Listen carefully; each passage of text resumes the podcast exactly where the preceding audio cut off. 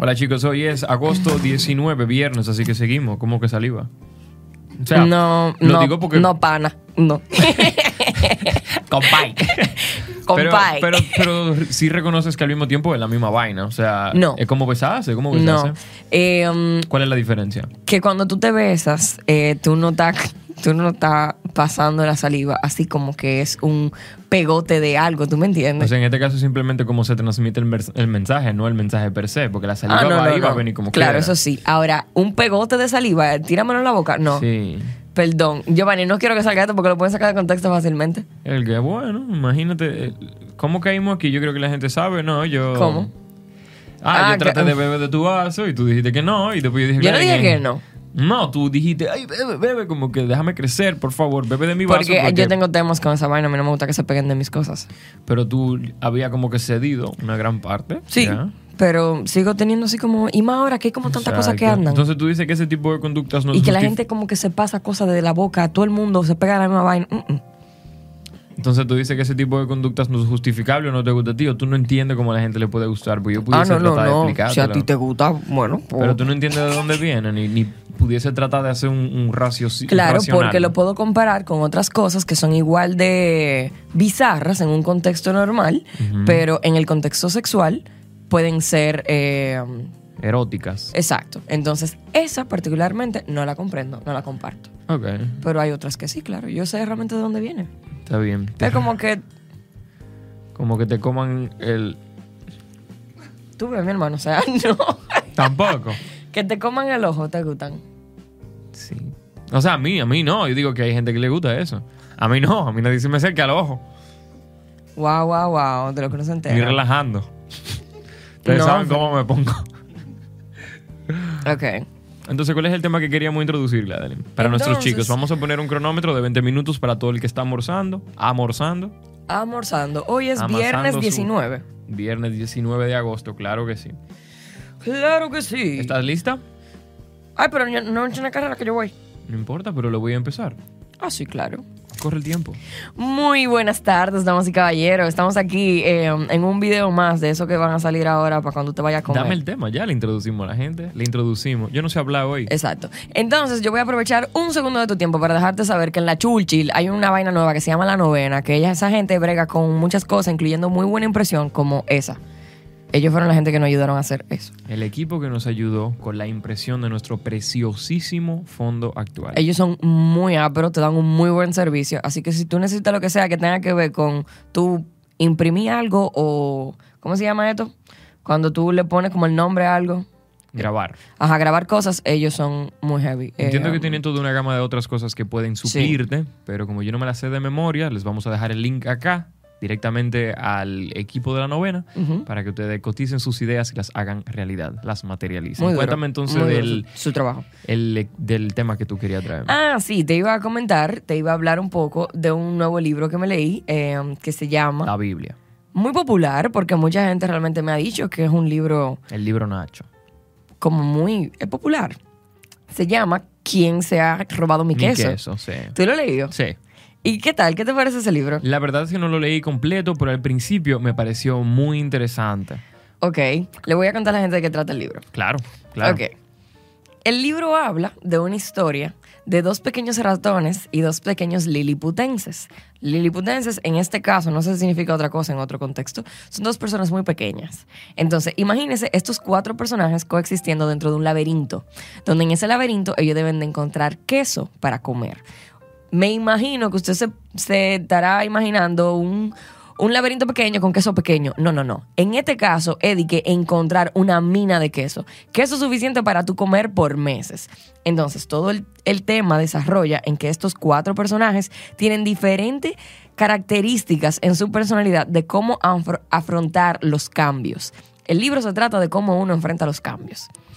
Entonces, tú tienes a Fisgón, que es el ratón que puede oler y husmear cuando algo está a punto de cambiar. Tú tienes a Escurridizo, que es el que inmediatamente hay un cambio, inmediatamente actúa. Tú tienes entre los dos liliputenses a Ha, que es quien está renuente a cambiar. Eddie que es el que dice quién se ha llevado mi queso.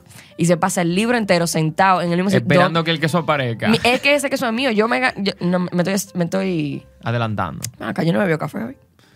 Yo sí. Y. huh, ¿Por qué lo ponen ese nombre? Ponle otro nombre, claro. No, uno se llama Ha y otro se llama He. No, es Hem, es Hem que se llama. Hem Hem. eh, es como que el otro de los liliputenses que no necesariamente eh, se no necesariamente se tranca al momento de los cambios, pero sí los analiza y como que los piensa primero y pero después actúa. Señora, la historia es buenísima. El plan es que tú puedes identificar en tu persona o en tu equipo a tu alrededor esa diferente actitud frente a los cambios. No terminé de hacer el cuento. El plan es que los cuatro personajes en un momento se encuentran con un, todo una cosa donde hay pilaza de queso y Hem y Ha se quedaron sumamente tranquilos, se quitaron los zapatos que usaban para caminar a salir a buscar más queso y se comieron sin darse cuenta todo el queso. Cuando eso pasó, los dos ratones, que son Escurridizo y Fisgón, salieron a buscar más queso. Inmediatamente, ellos no lo pensaron, ellos salieron a buscar queso. Incluso Fisgón se dio cuenta antes de tiempo que se estaba a punto de acabar. Ahora, Hem y Ho estaban de que, pero, ¿y dónde está mi queso, loco? O sea, ¿quién se ha llevado mi queso? El queso estaba aquí. Y a mí no me di, no, yo no voy a salir a buscar más queso por ningún otro lado. ¿Dónde está mi queso? Mi queso estaba aquí. Pero si no me equivoco, era porque ponían cada cierto tiempo una cantidad de queso en el mismo spot. no. Siempre hubo un, un montón había de queso. un montonazo de queso, o por lo menos eso fue lo que yo entendí. Había un montonazo de queso y ellos se lo fueron comiendo, pero no se dieron ni cuenta, no se dieron cuenta que el queso se acabó porque ellos se lo estaban comiendo. Y cuando finalmente se acabó el queso, duraron pila para reaccionar. Ha nunca reaccionó, se quedó ahí esperando que llegara su queso. Hem trató de decirle pila de veces, loco, ven, vamos a salir a buscar queso. O sea, ya está bien, entendí. Sí, porque así era que yo lo recordaba, como que le ponían en, una, en un espacio específico del laberinto una cantidad de queso a un tiempo definido. Entonces llegó un momento en el cual dejaron de poner el queso. No, no. Estamos leyendo el mismo libro, el que está ahí abajo. No, el mío está en mi casa. Pero lo que tenía, el plan es que siempre había queso en el mismo sitio. Yo no sé si era que siempre estaba o se lo ponían ahí. El plan es que ellos hasta llevaron su casita, la pusieron cerca del queso, porque ese que, óyeme, se volvió su vida ese queso. Al momento que eso desapareció, ya tú sabes, se volvieron locos. Entonces, el plan de lo que habla el libro es que tú tienes que tener claro en la vida cuál es tu queso. Y tú tienes que tener claro en la vida que los cambios siempre van a existir. Entonces el queso te lo van a mover. ¿Qué es lo que tú tienes que estar pendiente? Uno, prever cuando los cambios vienen. Dos, reaccionar cuando los cambios llegan. Y tres, entender que tú no eres como los ratones. Eso fue algo que yo expliqué al principio. Que realmente los ratones reaccionan rápido porque ellos tienen un mecanismo de pensar muy simple. No hay queso, salgo a buscar queso. Ahora, los liliputenses piensan como nosotros, como la gente. Y nosotros sali- solemos como que caer en la trampa de com- complejizar lo que pensamos. Y sí, es verdad, tú vas ahí discutiendo como que, conchale, cómo yo pudiese volver a lo que era, o qué habrá pasado, cuál es la situación. Uno debe hacer todo un esfuerzo realmente por reaccionar rápido a las cosas y por preverlas. Y sí, de eso se trata el libro. Yo estaba muy contenta de haberme leído, me lo leí en un día. ¿Con quién te identificaste? ¿Cuál fue la parte que más te llevaste del libro? ¿Qué fue lo que más duro te pegó? Eh, um, con el que más me identifiqué. ¿Quién era tú de los ratones? Exacto. era, yo era Hem. Yo era ese liliputense que no necesariamente se quedaba con los brazos cruzados cuando algo cambiaba, sino que aunque lo analizaba, reaccionaba. Pero creo que casi todo el mundo se identificaría con Hem. Porque es como el punto medio entre, obviamente, yo no voy a reaccionar de una vez, yo soy un ser humano, por Dios. O sea, yo quiero averiguar qué fue lo que pasó aquí. Y tú tampoco te vas a quedar y que estancado. Hay gente que sí, que son definitivamente ha, que cambia una vaina y se quedan ahí trancados su vida entera. Eh, um, pero yo creo que lo que más me gustó del libro es cuando él explica que el tú imaginarte el queso te acerca a él. O sea, el tú imaginarte lo que va a venir, o sea, el queso que tú andas buscando, te Claro. acerca más a ese queso. Porque aunque tú no lo puedas ver, aunque tú no lo puedas leer, aunque tú no lo puedas sentir, tú estás, como quien dice, tú lo tienes presente aquí. Es como la gente habla de manifestar. Exacto. Como si tú lo Lo manifestaras. único el que manifestar, yo tengo mis temas con manifestar, porque Claro, pero por ahí va. eso no es que yo pienso algo y cae del cielo, sino que yo pienso algo tanto que yo comienzo a actuar en base a. Y eso te lleva a. Correcto, correcto. ¿Y qué te llevaste? ¿Qué fue lo más interesante que te llevaste del libro? Que no todo el mundo es igual. Creo que de ahí viene, o pudiésemos decir que de ahí viene la frase que algún día te dijeron de consejo. Y es que a los amigos hay que quererlos como son y, dejarlos, donde, están. Y muchas veces uno pierde mucho tiempo, por ejemplo, en el cuento, Hem perdió mucho tiempo tratando de convencer a Ha de que salieran juntos a buscar ese queso. Y al final él tuvo que irse solo. Pero hubo mucho tiempo y él se lo preguntó mucho en el camino buscando el otro queso. Él se lo preguntó, dije, wow, ahorita yo no voy a encontrar queso aquí. Ahorita había queso aquí y yo no lo estoy encontrando porque duré demasiado tiempo allá analizando las cosas. Em, otra cosa que también me llevé. Wow, yo debí traerlo el libro, en verdad. No me preparé. Está muy chulo, podemos profundizarlo. O sea, no aquí. ¿Tú con qué te identificas? ¿Tú con cuál? Eh. Yo personalmente pudiese identificarme con... O sea, yo no te puedo decir que yo no analizo las cosas, pero yo soy una persona muy impulsiva. Y realmente yo soy una persona muy escurridiza. Y como soy un tanto creativo, pues realmente yo tiendo a reaccionar muy rápido a las cosas. Eh, me, obviamente me crea un poquito de ruido pensar que el queso no es nada más que el sustento lo que nos mantiene vivo. No quisiera ponerle un nombre como el dinero, porque pudiese ser muchas otras cosas. El queso es tu objetivo. Exacto, el queso como el objetivo. Entonces, en mi caso, sí, yo siento que yo soy una persona como que actúa muy rápido. Mi problema es que mm, así como una persona que quizá no traza un plan de cómo va a empezar y cómo va a terminar, soy quizá un ratón que termina dando mucha vuelta para llegar a donde quiere, pero llego rápido aunque di mucha vuelta. Ok, pero recuerda una cosa, y es que el, el, el approach el acercamiento, del libro. No es el accionar en general en la vida, es el accionar ante los cambios. sí, claro. Cuando tú te topas con, algo diferente, con algo que de repente cambió, ¿qué tan rápido o cómo tú, cómo tú sientes que tú reaccionas exacto? Sí, a eso mismo me refiero. Entonces, en esta parte, definitivamente, a mí cuando las cosas cambian muy abruptamente, em, no sé, me gustaría, me gustaría pensarlo. Me gustaría pensarlo un segundo. A veces, como estamos llegando a este programa, o lo estamos llevando, a veces siento que tengo que llenar cada segundo como con palabras, sino dejarlo en el aire. Y este segundo siendo silencio como que me pesa un poco. Yo, bueno, yo no lo veo así. Pues un segundo para pensar. Sigan masticando.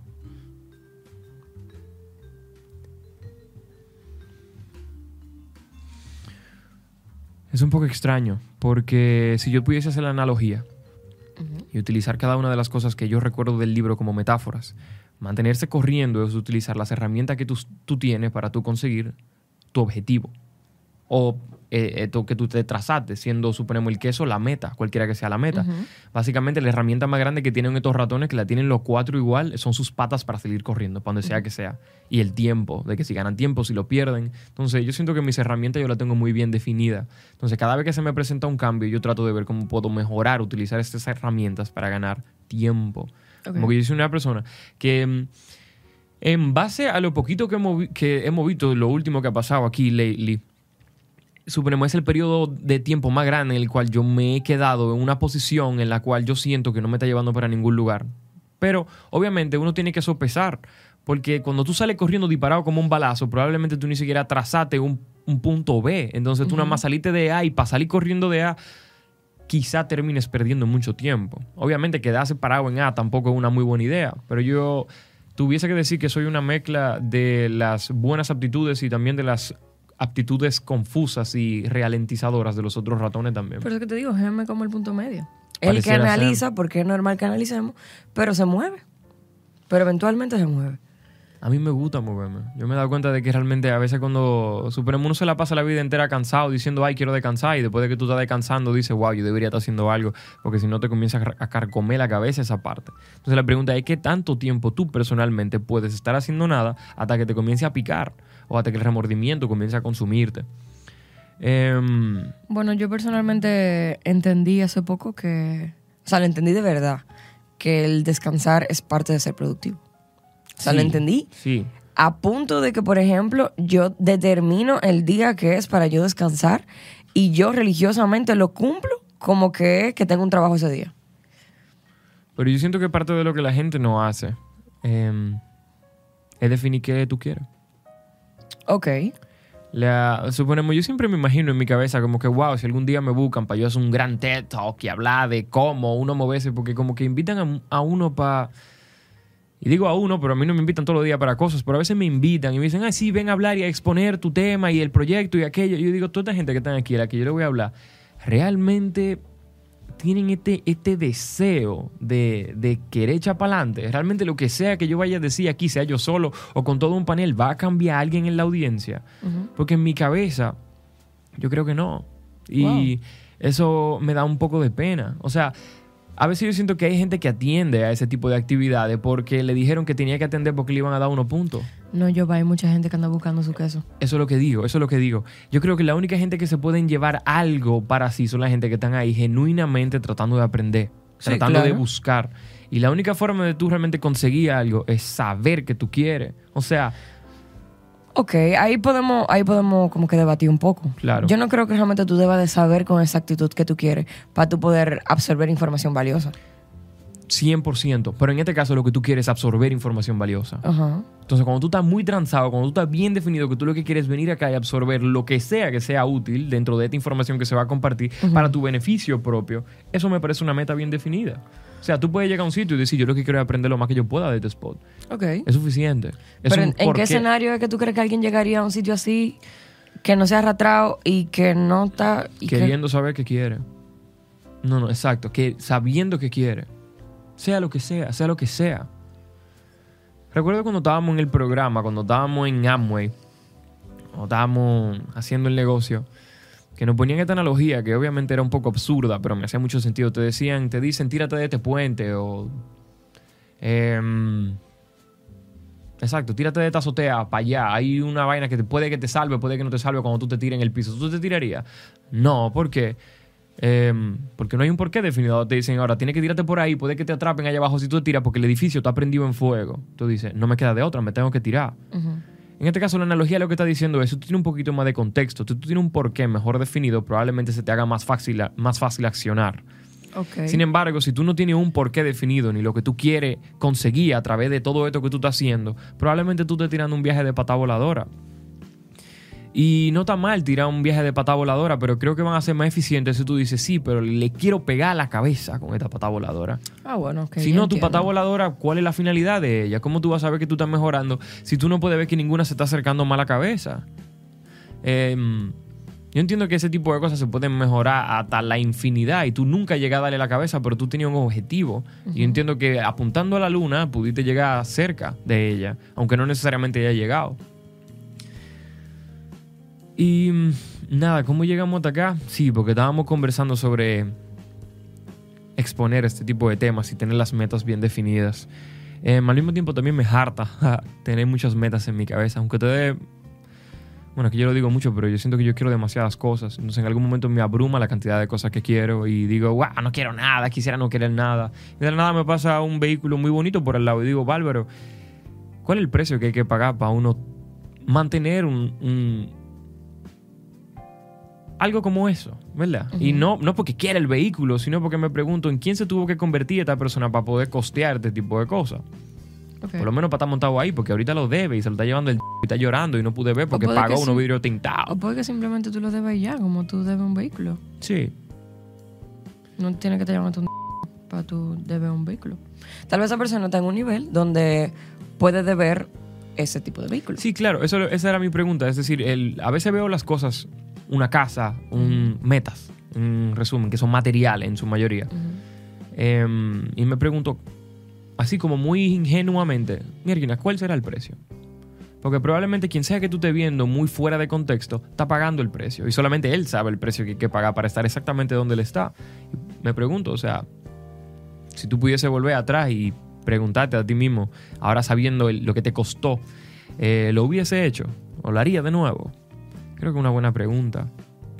Mi pregunta con todo esto es... ¿Qué tú quieres? Que yo quiero. Sí.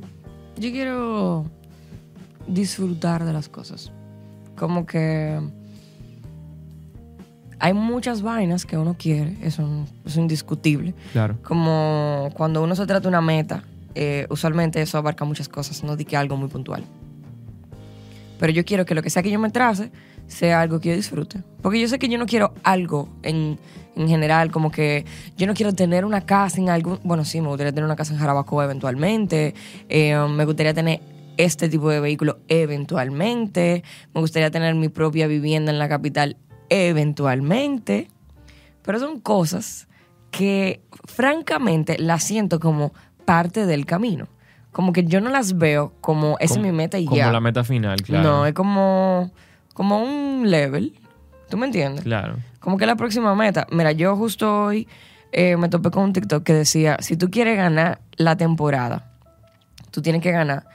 Yo no sé si era así que decía. Era como de fútbol, la analogía. Ajá. Como de juego. Como que si tú quieres ganar el season, tú tienes que gan- ganar el, el torneo. Y para ganar el torneo, tú tienes que ganar. Los jueguitos que son más pequeños. Si usted quiere que este sea un buen año, usted necesita que sea un buen mes, este mes. Y para que esto sea un buen mes, usted necesita que esta sea una buena semana. Y para que esto sea una buena semana, usted necesita hacer lo que pueda con el día de hoy para que hoy sea un buen día. Es un efecto compuesto, es cuando se suman las cosas. Y la gente como que tiende a pensar, como que las cosas son tan rígidas. O sea, ustedes, lo que nos ven a nosotros, tienen como mucho, como mucho 35 años. Si aquí alguien excedido de 35 años, bueno, pues bienvenido. Déjenlo en los comentarios, por favor, si alguien que tiene más de 35 años nos está escuchando. O déjenos saber qué edad usted tiene.